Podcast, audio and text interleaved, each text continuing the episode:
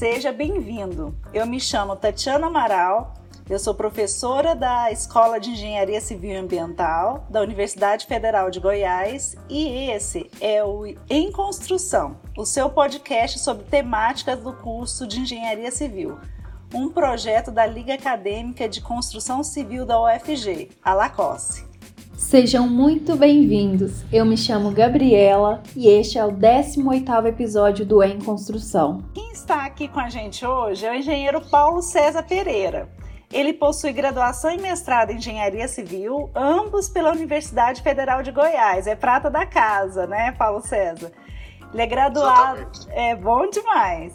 É graduado em licenciatura plena para a graduação de professores pelo Centro Federal de Educação Tecnológica de Minas Gerais. É professor do Instituto Federal de Educação, Ciência e Tecnologia de Goiás desde 1985. Atualmente está cedido à Prefeitura de Goiânia, onde foi secretário de Planejamento Urbano e Habitação e preside a Agência de Regulação, Controle e Fiscalização dos Serviços Públicos de Goiânia. Mencionamos um breve resumo, mas agora vamos deixar o Paulo César falar um pouco mais sobre a sua formação e experiência profissional para os nossos ouvintes. Paulo César, sinta-se à vontade, este espaço é todo seu. Ah, primeiramente eu quero agradecer pelo convite, parabenizar a Universidade Federal de Goiás e particularmente vocês aqui nesse bate-papo. Eu sou um eterno aluno de escola pública, estudei a minha vida inteira em escolas públicas e tenho muito orgulho de ter sido aluno da Universidade Federal de Goiás, uma instituição reconhecida nacional e internacionalmente para aumentar esse orgulho, eu também fui aluno da Escola Técnica, da Escola Técnica Federal de Goiás. Fiz o curso de edificações lá. E na época que eu comecei engenharia, comecei dois cursos simultaneamente de graduação, engenharia civil e arquitetura. Só que muito pesado levar os dois cursos e como eu costumo dizer que a gente nasce engenheiro, então eu sempre quis fazer engenharia e aí a escolha para mim não foi difícil. Eu optei logo pela por seguir no curso de engenharia. Como a Tatiana falou, sou professora aí a longa data, né, de muitos anos, e na condição de engenheiro civil já atuei na área de projetos projetos de edificações, projetos de estradas. Já trabalhei na parte de controle tecnológico de materiais de construção e solos. E atualmente eu tenho feito um trabalho na prefeitura de Goiânia. Primeiramente eu fui secretário de planejamento, como a Tatiana colocou, e para nós é um desafio enorme, para nós engenheiros.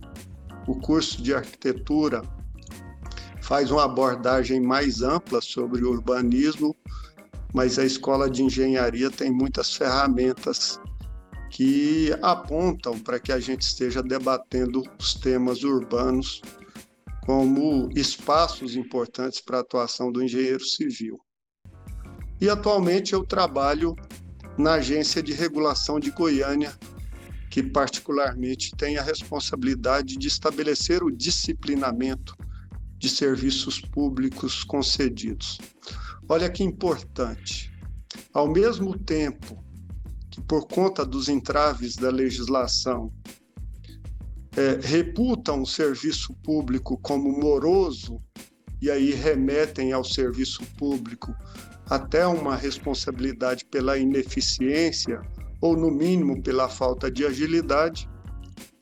Por outro lado, algumas linhas de pensamento que defendem que todo serviço deve ser ou precisa ser privatizado, porque a iniciativa privada é mais ágil. A gente sempre nessa disputa de posicionamentos cai num dilema, que é o seguinte: a, a instituição pública ela tem um olhar mais atento e talvez até mais solidário à questão das políticas públicas e principalmente para o público mais carente, falando em inclusão social. Por outro lado, a iniciativa privada é mais ágil, mas o coração dela é mais duro, né? Ela foca o lucro. Então, como repassar, como alcançar essa agilidade, esse, esse ganho de competência e, ao mesmo tempo, assegurar que as políticas públicas, inclusive as de inclusão social, sejam resguardadas. Então, o papel da agência de regulação entra exatamente aí. Determinados serviços que são de responsabilidade do poder público, mas o poder público quer passar para alguém prestar, esse, essa transferência de serviços, que é de responsabilidade do poder público, quando é contratado um terceiro, é chamado de serviço delegado, que pode ser uma autorização, uma permissão ou uma concessão. Neste caso, a agência de regulação entra como ente disciplinador dessa concessão. Ou seja, a responsabilidade é do município, ele não transfere a responsabilidade ele concede a alguém o direito de explorar e prestar aquele serviço, porém, se o serviço não estiver sendo prestado a contento, o poder público continua sendo responsável por melhorar esse serviço. Posso dar alguns exemplos. É, saneamento básico é responsabilidade do poder público. Então, o poder público é obrigado a prestar o serviço de saneamento. Ele pode delegar a alguém? Pode. Basta escrever um termo de referência de como quer que os serviços sejam prestados e fazer uma licitação e contratar alguém? Não. A regulação vai além da descrição de como os serviços devem ser prestados.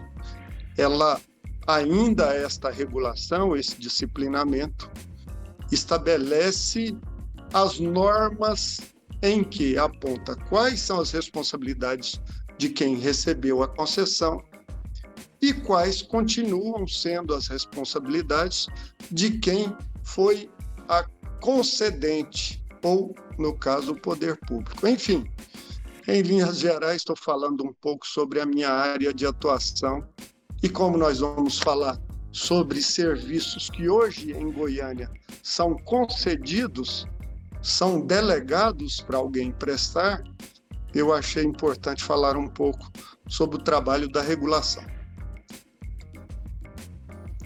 Ótimo! Agora nós vamos contextualizar mais a respeito do tema tratado hoje. O entulho da construção civil tornou-se um grande problema na administração das grandes cidades brasileiras, devido à significativa quantidade gerada, chegando a responder em alguns casos por 60% da massa dos resíduos sólidos urbanos produzidos, e a falta de espaço ou soluções que absorvam essa produção. O município de Goiânia não foge desse cenário descrito, pois é uma das cidades que mais cresce no Brasil, aumentando a demanda por novas moradias juntamente com que surge a construção de novas indústrias, estradas e obras de infraestrutura.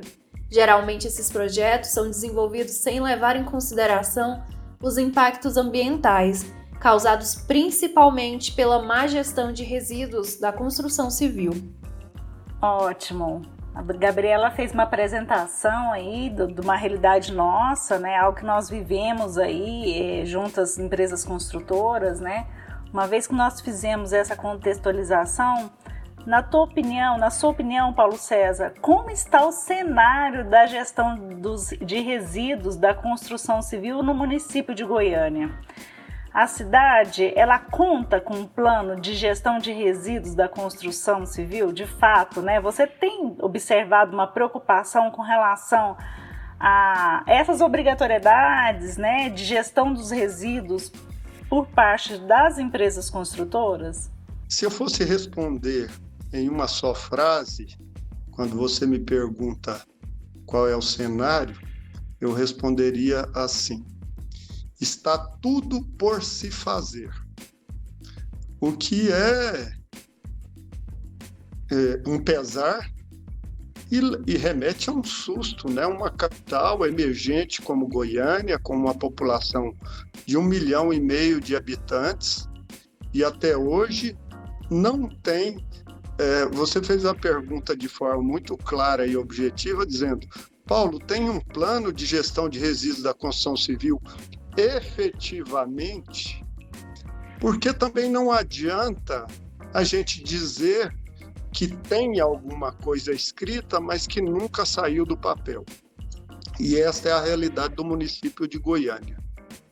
E se você me perguntar, Paulo, e hoje, quem é a pessoa diretamente responsável por apontar um caminho e soluções efetivas? O município de Goiânia é, tem várias áreas que poderiam e devem atuar neste assunto. Um exemplo é a Secretaria de Planejamento Urbano e Fiscalização, que fiscaliza as posturas a partir do Código de Posturas da cidade, que estabelece um regramento não só de comportamentos, mas de hábitos da população e do setor produtivo. Outro órgão que deveria e atua mas ainda de forma modesta, é a Agência Municipal do Meio Ambiente, partindo do princípio que resíduos remete sempre a uma preocupação com a agressão ao meio ambiente. E o terceiro órgão que precisa dar efetividade a tudo isso é a Agência de Regulação de Goiânia.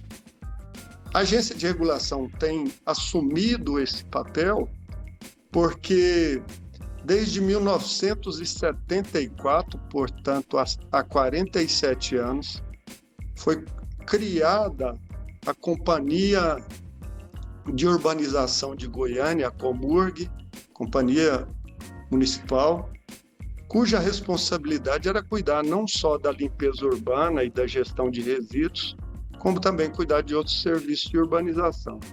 De lá para cá, ao longo desses 47 anos, o que a gente tem visto são contratos que estabelecem, no máximo, quais os serviços, quais as quantidades é, mensais a serem executadas e qual o preço a ser pago a esta companhia. Se limitou a isso, não sei se vocês já acompanharam várias críticas, não só à eficiência da Comurg, mas também ao custo operacional da Comurg.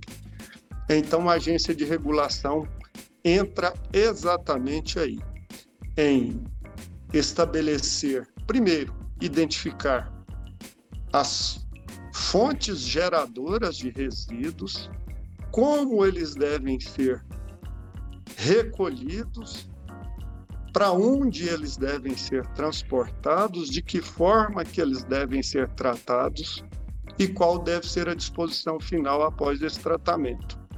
Então, nós estamos fazendo esse trabalho e neste ano, 2021, que a Comurg tem um contrato temporário de um ano com a prefeitura, nós devemos dar conta de todas as questões relacionadas aos resíduos e, particularmente, ao resíduo de construção civil.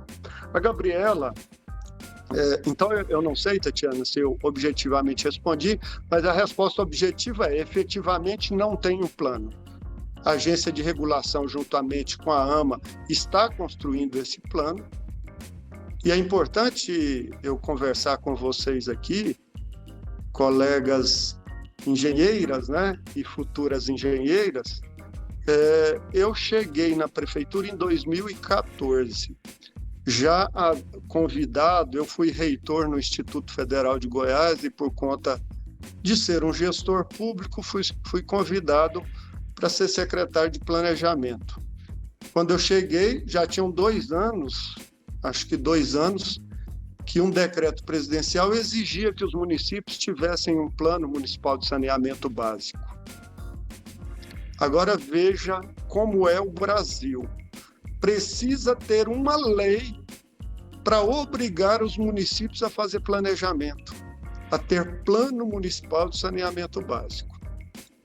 Essa responsabilidade estava com a AMA, com a Agência do Meio Ambiente, e o prefeito achou por bem passar para mim como secretário de planejamento. Nós contratamos uma consultoria e em seguida fizemos o nosso plano municipal de saneamento. O, o saneamento básico ele pressupõe quatro serviços: abastecimento de água, esgotamento sanitário, drenagem urbana e gestão de resíduos. E à época, como secretário de planejamento, eu recém-chegado, fui informado de que a gente teria que contratar o plano municipal de abastecimento de água e de esgotamento sanitário, porque o de resíduos e o de drenagem urbana o município já havia contratado.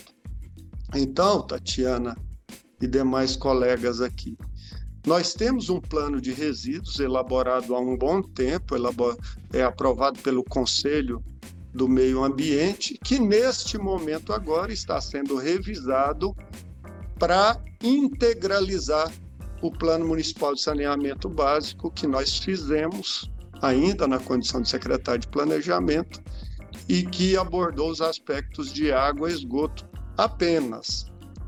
O plano de resíduos já existia, em grande medida não saiu do papel, mas é, hoje ele está sendo revisado para dar essa efetividade. Quando a Gabriela fala, olha, um dos problemas que nós temos é o entulho da construção civil, eu quase disse para a Gabriela que ela teria usado um termo errado. Porque o normal seria o termo resíduo da construção civil. Mas a Gabriela foi muito feliz e até me permitiu essa abordagem, porque quando você gera um resíduo e mistura ele tudo com tudo, ele perde valor e vira efetivamente um entulho e passa a não ter condições de ser reaproveitado e reciclado. E é hoje a realidade de Goiânia. Olha o que, que acontece. A população, às vezes, como é proibido você vai fazer uma pequena obra, uma reforma, retirar o entulho, o resto da demolição e colocar na sua calçada, você deveria contratar um serviço de remoção. O que é que a população faz? Ela não coloca mais esse resíduo na porta de casa, porque senão ela se denuncia e vai ser notificada e vai pagar multa. Então ela elege pontos de descarte clandestino. Ela vai num, num lote baldio a três quadras da sua casa e começa a jogar tudo quanto é coisa ali. Aí você vem e joga o material da demolição naquele lote baldio, o outro viu aquilo, pega um colchão velho e joga lá também, o outro pega os resíduos domiciliares, restos de comida, qualquer outra coisa e joga lá também. Aquele primeiro material que era um resíduo da construção civil de uma reforma, ao ser misturado com colchão, com material orgânico, virou, na verdade, um grande lixão, um grande entulho. E hoje a sua, o seu percentual, Gabriela, está muito, tá muito preciso. Goiânia hoje recolhe da ordem de 1.300 toneladas de resíduos domiciliares urbanos. Então, aquele cestinho de lixo que fica ali perto da porta ou em cima da pia, que a gente depois bota lá na calçada para o caminhão compactador recolher, gera 1 milhão e 300 mil quilos de lixo por dia. Ou seja, cada cidadão goianiense e a média brasileira e a média mundial gera aproximadamente um quilo de lixo por dia. Alguém pode até dizer, não, eu não. Com certeza eu sim. E o entulho, esse que é despejado em descartes clandestinos, em pontos de descartes clandestinos, chegam a 1.600 toneladas por dia, então somados aí dá essa ordem de 60% de fato. Então essa é a realidade de hoje, Tatiana. Desculpe me delongar, mas para contextualizar o assunto, é esta situação hoje. Excelente importantíssimo saber que Goiânia não conta com a aplicação do plano de gestão de resíduos, né? Isso, de certa forma, acaba cooperando para que as empresas construtoras obtenham licenciamento de uma obra sem que, para isso, elas coloquem em prática os projetos de gestão de resíduos. E com isso, nós partimos para a próxima pergunta.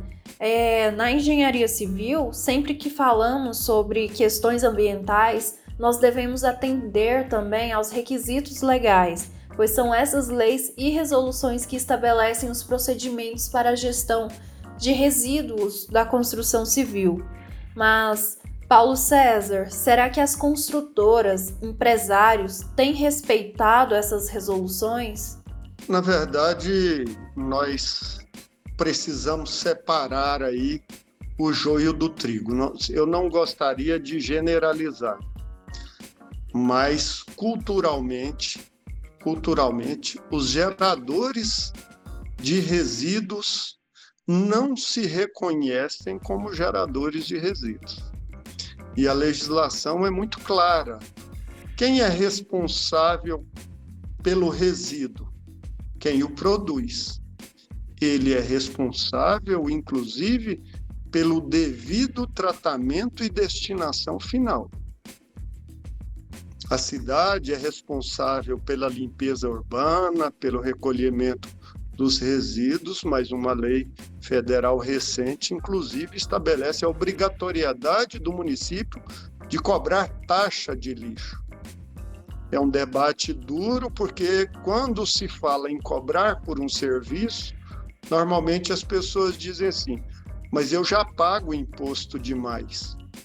Essa é uma colocação muito genérica, mas na verdade a limpeza urbana ela é um serviço prestado, assim como o abastecimento de água é um serviço prestado, o esgotamento sanitário é um serviço prestado e a drenagem urbana também. Então, no caso das construtoras, algumas construtoras já, são, já estão sensibilizadas, outras usam dessa iniciativa como instrumento de marketing para dizer, olha, eu cuido do meio ambiente, mas via de regra, via de regra, grande parte das construtoras ainda não tem essa compreensão. Eu vou, vou dizer aqui para vocês o que, o que eu percebo.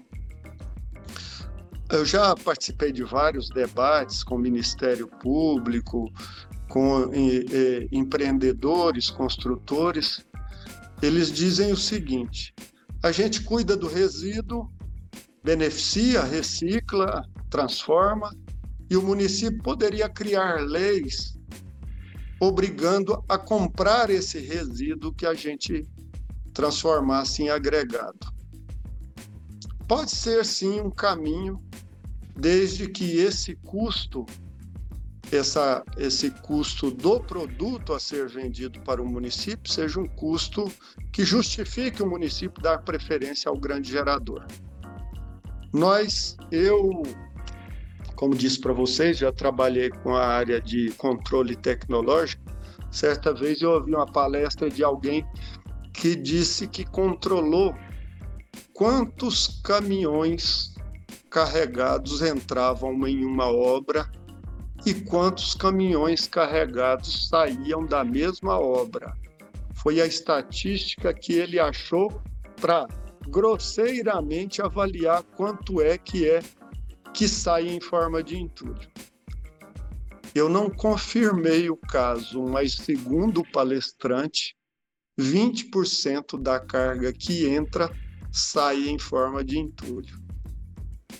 Eu achei essa quantidade exagerada, mas que seja para que a gente preste atenção em relação ao é, ao desenvolvimento da, da construção civil como tecnologia, né?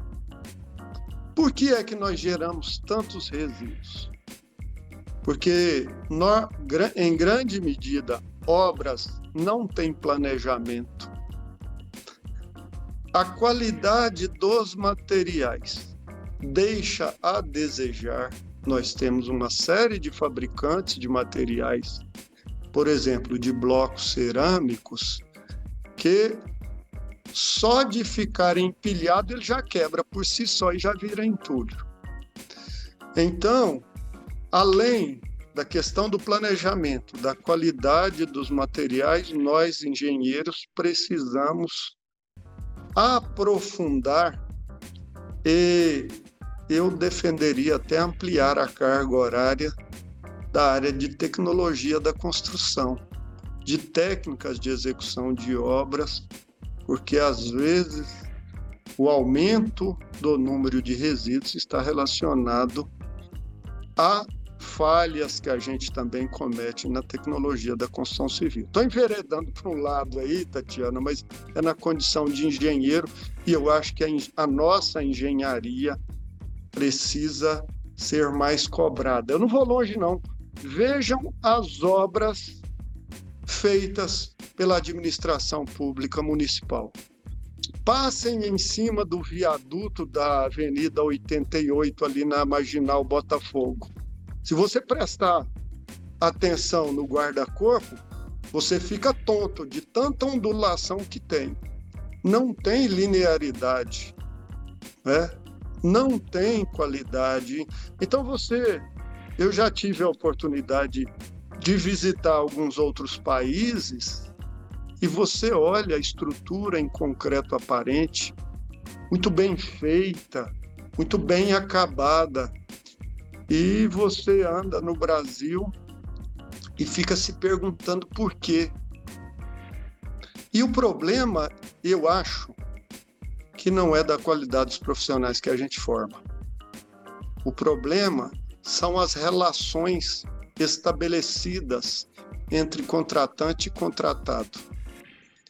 Uma empresa, quando ela ganha uma obra pública, a primeira coisa que ela, a primeira pessoa que ela quer conhecer é o fiscal da obra. Para quê? Por quê? Então, eu penso que neste caso, em se falando em resíduos, o que é que tem a ver qualidade de obra com resíduo. Tudo que você faz mais ou menos e que tem que desmanchar ou que tem que encobrir. Eu li um livro, aliás, como eu, eu trabalhei na área de materiais de construção e trabalhei muito na parte de recuperação estrutural, tem um livro que chama Patologia e Terapia do Concreto, do concreto armado. Patologia e terapia tem um prefácio lá com alguns comentários, né? E um deles é assim: olha, os médicos enterram seus próprios erros, os engenheiros os cobrem de mármore.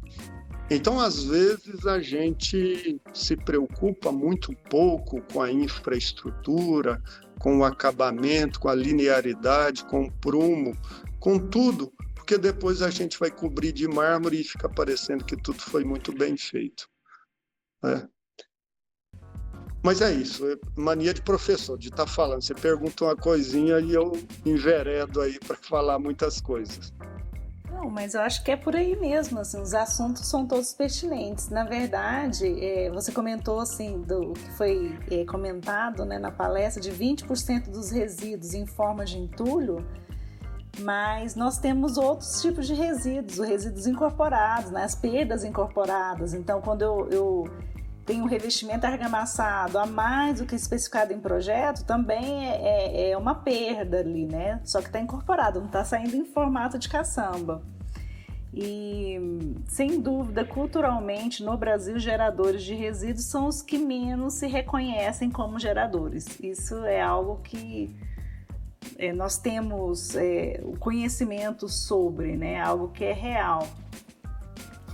E, e, na construção civil está tudo relacionado. Foi bem isso que você falou anteriormente. Se eu tenho um processo mais é, mal executado, eu vou gerar mais resíduo.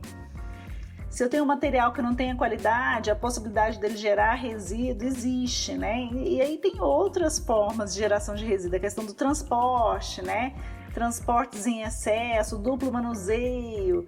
Então, isso tudo tem a possibilidade de geração de resíduos. Então, nós estamos falando de gerência, sim, aspectos gerenciais influenciam nessa, nesse volume final? Com certeza, sem dúvida, né? É, problemas no processo, problemas de mão de obra, problemas no material, problemas no projeto, problemas de gerência, né? Aí, no final, essa conta é vezes é, metros cúbicos aí de resíduos gerados, é, que cada vez mais nós temos aumentado esses números, né? Eu acredito que eu também contribuo com meu quilo por dia, tá, Paulo Sérgio? Eu acho que eu faço a minha culpa aí, que eu, eu também produzo aí. Dentro dessas é, 1.300 toneladas de lixo urbano, eu acho que eu tenho a minha boa contribuição. É, tendo dito isso, eu acho assim, tem algumas empresas, umas boas empresas aqui em Goiânia, que o reaproveitamento de resíduos está dentro das estratégias da empresa, seja em função é, de, de, ações previstas dentro do planejamento estratégico, sejam relacionadas ao próprio sistema de gestão é, que, ela, que ela possui, que ela implementa, né? E, e, nós temos, inclusive, alguns bons exemplos aqui em Goiânia de empresas que reaproveitam mesmo, reaproveitam seus resíduos, às vezes até comercializam um subproduto ou ainda é, que conseguem até tirar a caçamba da frente da obra, por incrível que pareça, isso é real, né? Assim, de, de reaproveitar o resíduo. É, na tua opinião, na, no, no teu, na, nas tuas relações, no teu conhecimento, como está esse cenário com relação ao reaproveitamento de resíduos pelas empresas construtoras? É, foi importante você falar isso, é, Tatiana, porque como a gestão de resíduos na condição que eu estou de presidente da agência de regulação, ela é um grande desafio é muito comum eu enveredar para o lado de quem não cumpre, né? Dizer, olha, tem gente que faz isso e às vezes a gente co comete uma grande injustiça com muitas empresas que se pautam por essa reciclagem, né? Por exemplo, o material cerâmico da construção civil, o resíduo cerâmico é um material muito nobre, muito nobre desde a produção de materiais finos, agregados finos, para a, a, utilização em argamassas, porque nós temos ali muitos materiais cimentícios que não concluíram seu processo de endurecimento e de reação, estão ali incorporados, e esse material, ao ser triturado, pode produzir uma argamassa de muito boa qualidade. Aliás, o meu mestrado foi em argamassa, foi em revestimento. E aí, obviamente, que nós já temos aí uma série de ensaios que podem ser feitos para a gente avaliar de que forma, porque às vezes as pessoas reprovam um material produzido do resíduo da construção civil por pura ignorância pegam o material, trituram, vamos supor, pega lá um monte de pedaços de blocos cerâmicos, tritura e quer fazer argamassa, aí ela tem alta retração, é um material muito fino, aí diz, olha, não, não serve. Não. Nós precisamos compreender que a preparação de materiais para serem aplicados partem de dosagens não significa que você vai pegar um material, moer e ele está pronto para o uso. Ele passa a ser um ingrediente, um agregado a ser usado em uma mistura. Então é preciso ter, ter esse cuidado. Nós estamos tentando responder a sua pergunta de como está e, e para onde vamos. A minha, o meu desafio é fazer com que todo o resíduo da construção civil de Goiânia seja reutilizado. A primeira coisa que nós temos que fazer é chamar os engenheiros que estão lá na Secretaria de Obras, chamar os engenheiros que estão lá na Agência do Meio Ambiente e na CEPLAN e passar algumas informações para eles sobre, sobre materiais de construção. Porque, por exemplo, grande parte dos resíduos da construção civil a gente poderia estar usando no combate a erosões. Mas se você for falar com a equipe da AMA, que vai estimular as construtoras a doarem os seus resíduos para combater erosões, a primeira coisa que você vai ouvir de um burocrata dentro do poder público é que não, esse material não, ele nem viu o material, mas ele já está dizendo que esse material não serve para o combate à erosão. E talvez porque já tem um preconceito em relação ao material e já está enxergando o resíduo misturado com sofá, misturado com colchão, misturado com material orgânico, com diferentes granulometrias. Então, o que é que nós precisamos fazer? Primeiro, há uma lei que estabelece as responsabilidades do grande gerador. E quem é considerado grande gerador? Todo e qualquer estabelecimento que produza mais de 200 litros de resíduos por semana. Este é considerado grande gerador. E neste sentido, a lei exige também que cada grande gerador elabore o seu plano de gestão dos resíduos que você gera. E aí, vou falar internamente, a prefeitura tem sido ineficaz em relação à cobrança dos grandes geradores. E aí fica o dito pelo não dito. Nós temos uma lei que acaba não sendo aplicada.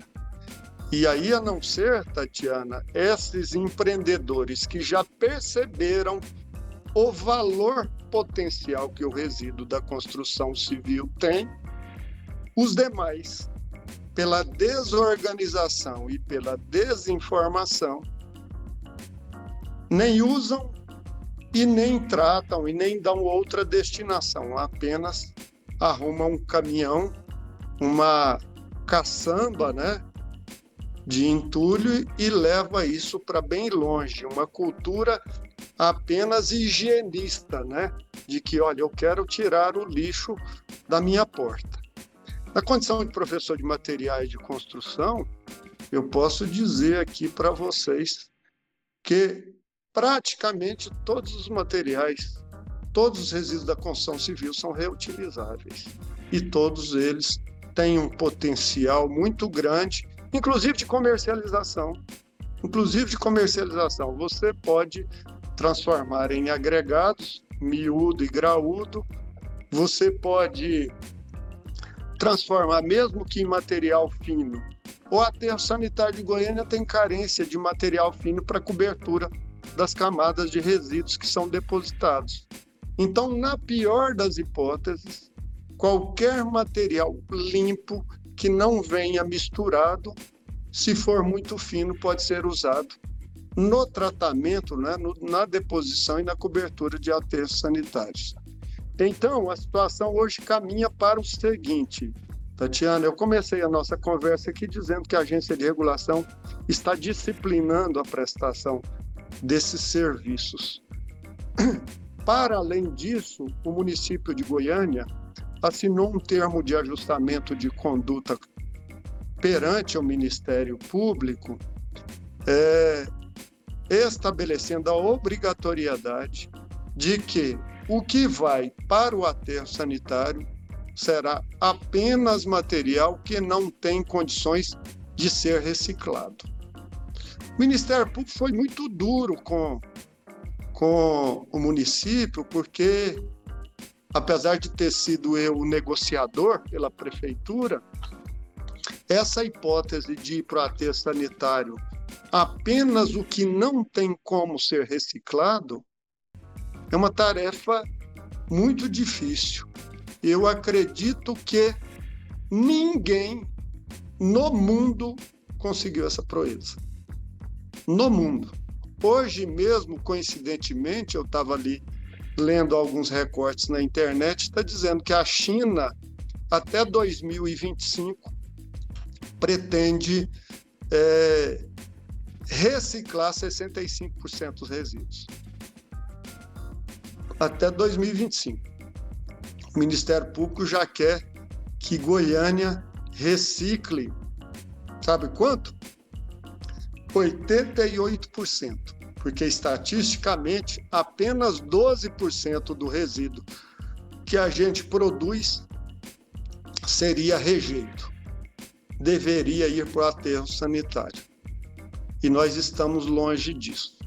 A população não separa 95% do resíduo reciclável. 95%. Apenas 5% do resíduo reciclável é recolhido pela coleta seletiva. O restante a população entrega para o poder público, tudo misturado. E aí, é, eu já participei de algumas, algumas palestras que o pessoal fala em educação ambiental. No final das contas, eu acho mesmo que é uma questão de educação. Mas não é de esclarecimento, é de ter, é de optar por ter ou não ter educação. É? Agora, como é que eu penso que o poder público deve agir? Primeiro, o poder público precisa ser mais eficiente, porque, porque as, as soluções que a gente vê são as seguintes, Tatiana. Ah, seria importante a gente ir lá no, na escolinha do ensino fundamental ensinar para as crianças. Porque a criança vai ensinar para o pai, ou então a próxima geração não será igual a nós. Aí eu digo, bom, a gente já desistiu dessa geração, é isso? Nós estamos querendo apostar nas criancinhas, porque é, é, eu acho que não. Eu acho que não, não tem que desistir dessa geração, não é o caso, não cabe. Agora, o que é que cabe?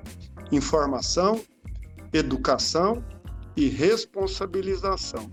Por isso é que eu acho bacana e não quero deixar de elogiar você, viu, Tatiana, que é a professora aí da turma, por estar abordando esse assunto, porque nós precisamos começar pelos engenheiros.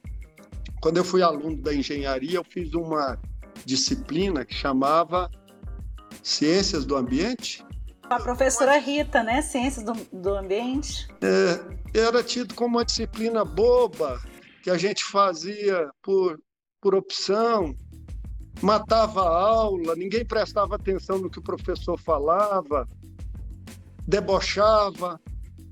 Eu me lembro de um colega, e olha que eu tenho 34 anos de formado, formei em 1987, a Gabriela nem pensava em nascer. É, o professor dizia assim: olha, se a gente continuar maltratando o planeta, ele vai durar 8 milhões de anos. Aí um colega disse: mas até lá dá para fazer uma farra muito boa, né? Principalmente o brasileiro que é imediatista, fica procurando salvadores da pátria, não, não olham para o espelho, né? Então eu acho Tatiana, interessante, legal relacionar essas questões da, das políticas públicas, do ordenamento urbano, do saneamento básico com o meio ambiente, com materiais de construção, com a tecnologia de construção, para a gente formar é, bons engenheiros. Tem um pensador aí, me permita esquecer o nome, disse, alguém disse que precisava deixar um mundo melhor para as próximas gerações, né? E ele disse: não, nós precisamos deixar gerações melhores para o mundo e não o inverso, né? Então, assim, eu que sou professor, sou entusiasta da educação, da formação, acredito muito na engenharia civil e a engenharia civil não pode ser uma coisa dura, né? Ela precisa, com as ferramentas que tem, enxergar o potencial que tem. Eu tenho um colega que é arquiteto e ele diz: Paulo, quem mais me inibe a ser criativo é o um engenheiro. Ele detém as ferramentas. Aí eu quero bolar alguma coisa e ele diz: não, isso aí não tem jeito de calcular, não. Isso aí não tem jeito de calcular. Então, na verdade, o cálculo tem que ser uma ferramenta para a gente ousar, né? E a engenharia uma, uma profissão para a gente cuidar do planeta. Mas é isso, a situação é esta e tem alguns documentos que depois eu queria disponibilizar para vocês, que eu acho importante vocês conhecerem. Primeiro, esse termo de ajustamento de conduta, que a gente assinou e que estabelece uma série de obrigações. E daqui a pouco a Gabriela vai estar tá me ligando dizendo: Paulo, mas está lá no TAC você ainda não fez. E porque lá é muito pesado. Eu comecei a dizer que o Ministério Público está exigindo que a gente faça o que nenhum lugar no mundo ainda foi feito. Mas é o que está na lei, então quem sou eu para contestar? E o TAC, eu penso que seria bom vocês olharem. É, eu estou escrevendo o termo de referência de como os serviços de limpeza urbana devem ser prestados. Esse termo de referência é para subsidiar o contrato com a Comurg, mas ele ainda não é a regulação propriamente dita, é um processo gradual. Então, esse termo de referência seria se a prefeitura fosse contratar alguém para fazer a limpeza urbana, como é que seria? É um documento grande, né? São 86 páginas, ainda está em rascunho, porque eu ainda estou escrevendo. Ele não entra especificamente no mérito do resíduo da construção civil propriamente dita.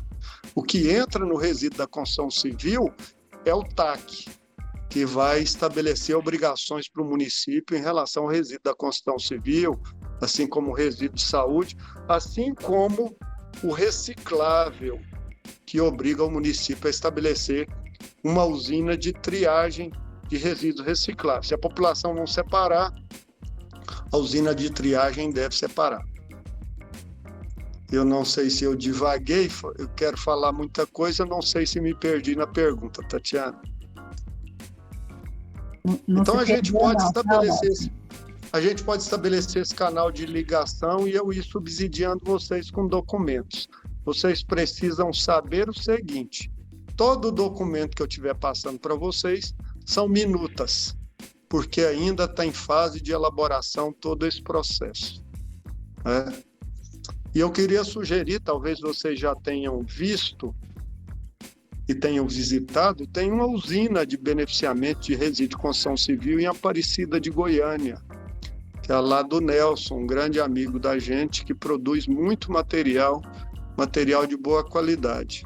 Um dos desafios da construção civil é encontrar, eu já fui é, projetista de estradas de rodagem, então um dos desafios dos projetos de estrada de rodagem é você encontrar na natureza cascalheiras, né? regiões onde tem aquele cascalho laterítico, né?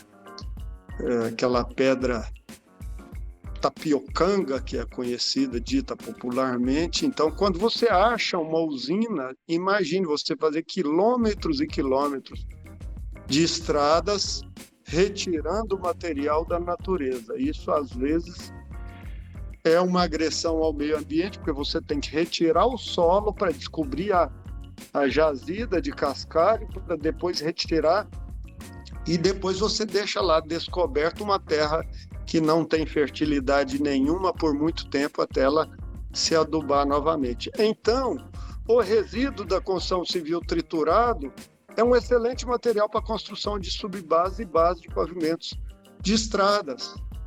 Bastava isso. Eu tenho aí nos meus devaneios, Tatiana, uma pretensão de estudar os resíduos da construção civil, os pedregulhos, os concretos, como material para drenagem, para você fazer camadas drenantes do solo porque a gente resolveria pelo menos três grandes desafios da engenharia. É, a nossa cultura de drenagem também é uma cultura higienista. O que é que a gente ensina na escola de engenharia? A dimensionar redes de esgoto pluvial. O que, que é uma rede de esgoto pluvial? Ela é aquela rede que pega a água que caiu aqui e joga para bem longe. E a natureza pede que a água que, que, a água que caiu aqui infiltre aqui. E o que é que nós estamos fazendo? Empurrando a água para os cursos d'água que vão para o mar, né? E aí o lençol freático rebaixa.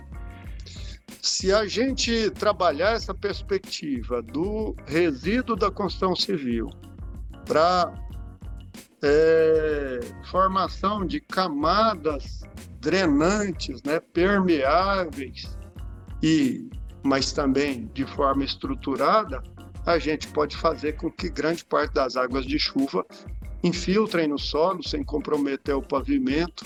Mesmo que a gente goste de calçada, goste de tudo pavimentado, se a gente, abaixo dessas camadas pavimentadas, construir equipamentos drenantes que forcem a infiltração da água no solo e não o escoamento, como as nossas redes de esgoto pluvial, a gente pode equacionar três problemas. Primeiro, do lençol freático, segundo, o do resíduo da construção civil, né? E o terceiro da drenagem propriamente dita, né? Porque as cidades estão caminhando para terem problemas de inundações, de alagamentos, e Goiânia já não é uma privilegiada, ela tem rol de cidades que já tem aí pelo menos 100 pontos críticos de inundações e alagamentos. Ótimo. E agora nós vamos para a última pergunta e vamos falar um pouco sobre a capacitação dos operários. Na sua opinião, Paulo César, eles estão preparados para evitar desperdícios no processo de produção? É, a empresa sabe quais processos geram mais ou menos resíduos, uma vez que elas são responsáveis por monitorar os indicadores de sustentabilidade ambiental em seus canteiros? Eu já visitei uma empresa que ela trabalhava na perspectiva do lixo zero. Ela tinha uma cultura assim e nós fomos fazer uma visita a eles na condição de gestores da prefeitura e realmente o canteiro de obras impressionava pela capacidade de preparação e de reutilização dos materiais. Com certeza, nessa empresa, todos os trabalhadores precisavam ser orientados nesse sentido e tinham essa cultura, sim.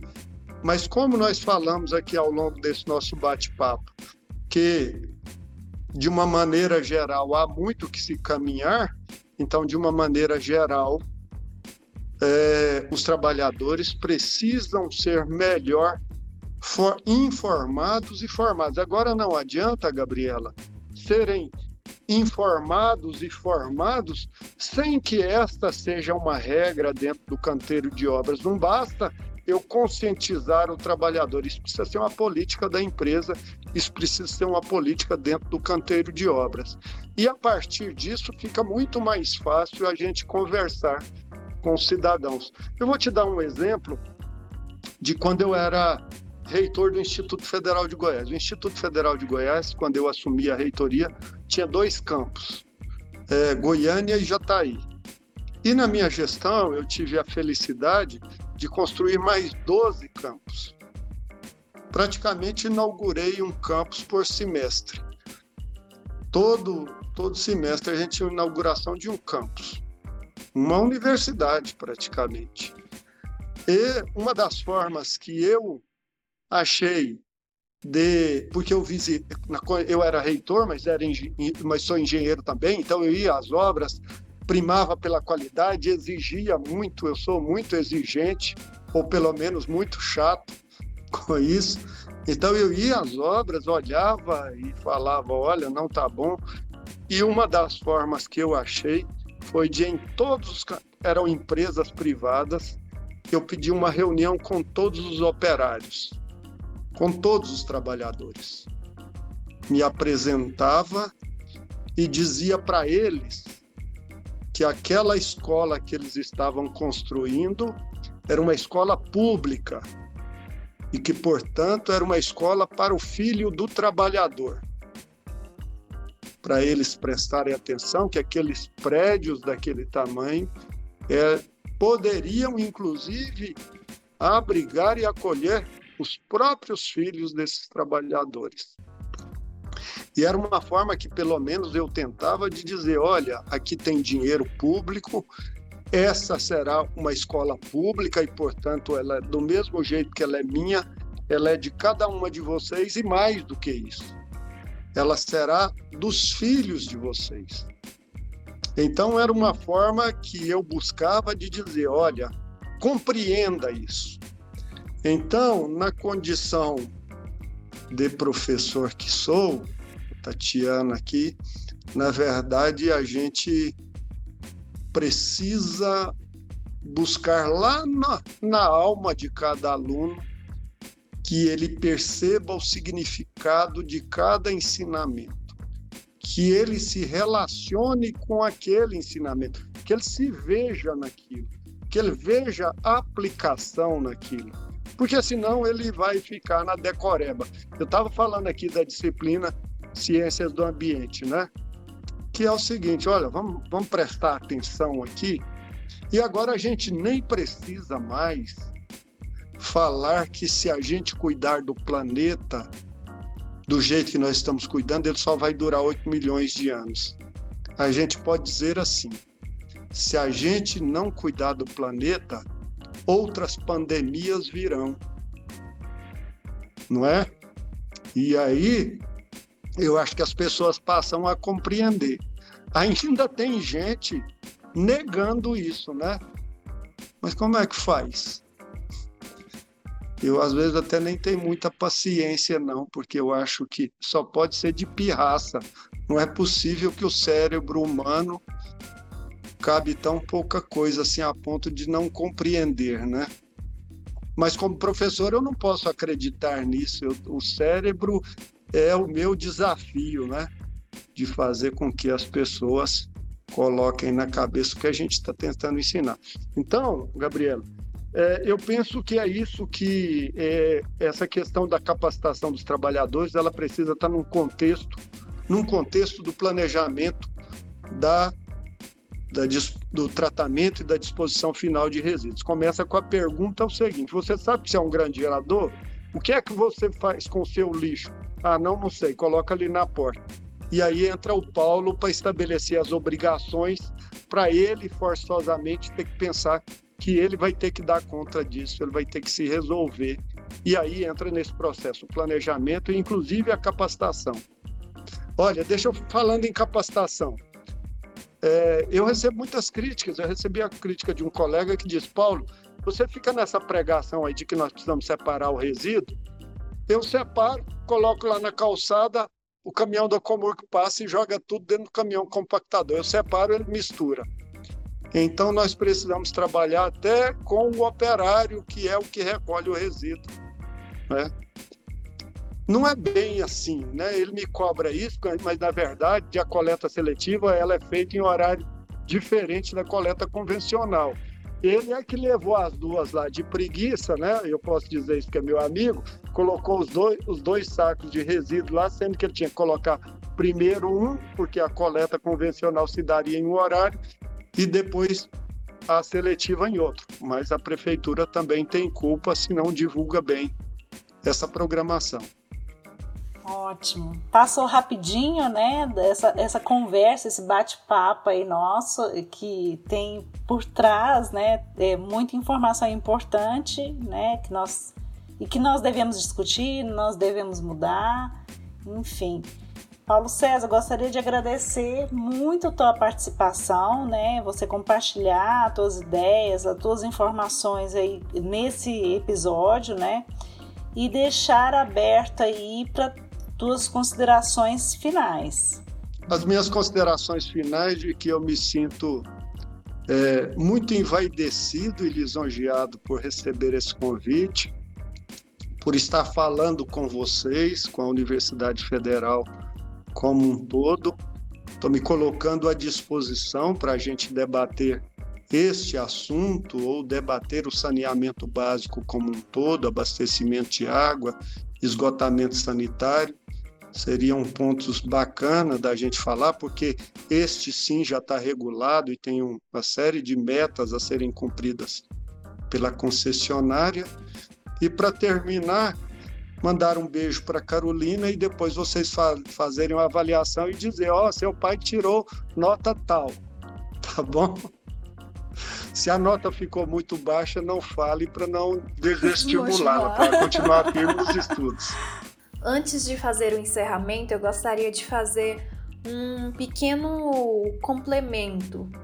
É, eu acredito que deixar um rastro de transformação na vida de outros é o maior legado que alguém pode desejar entregar. E hoje, você, Paulo César, nos entregou bastante disso através de seu tempo e conhecimento compartilhados em nosso projeto. Então, mais uma vez, obrigada, Paulo César, pela participação. E você que nos ouviu até aqui, não se esqueça de nos seguir nas redes sociais pelo lacosse.fg e nos vemos nos próximos episódios. Muito obrigada, se cuidem e fiquem em casa. Lacosse, construímos oportunidades.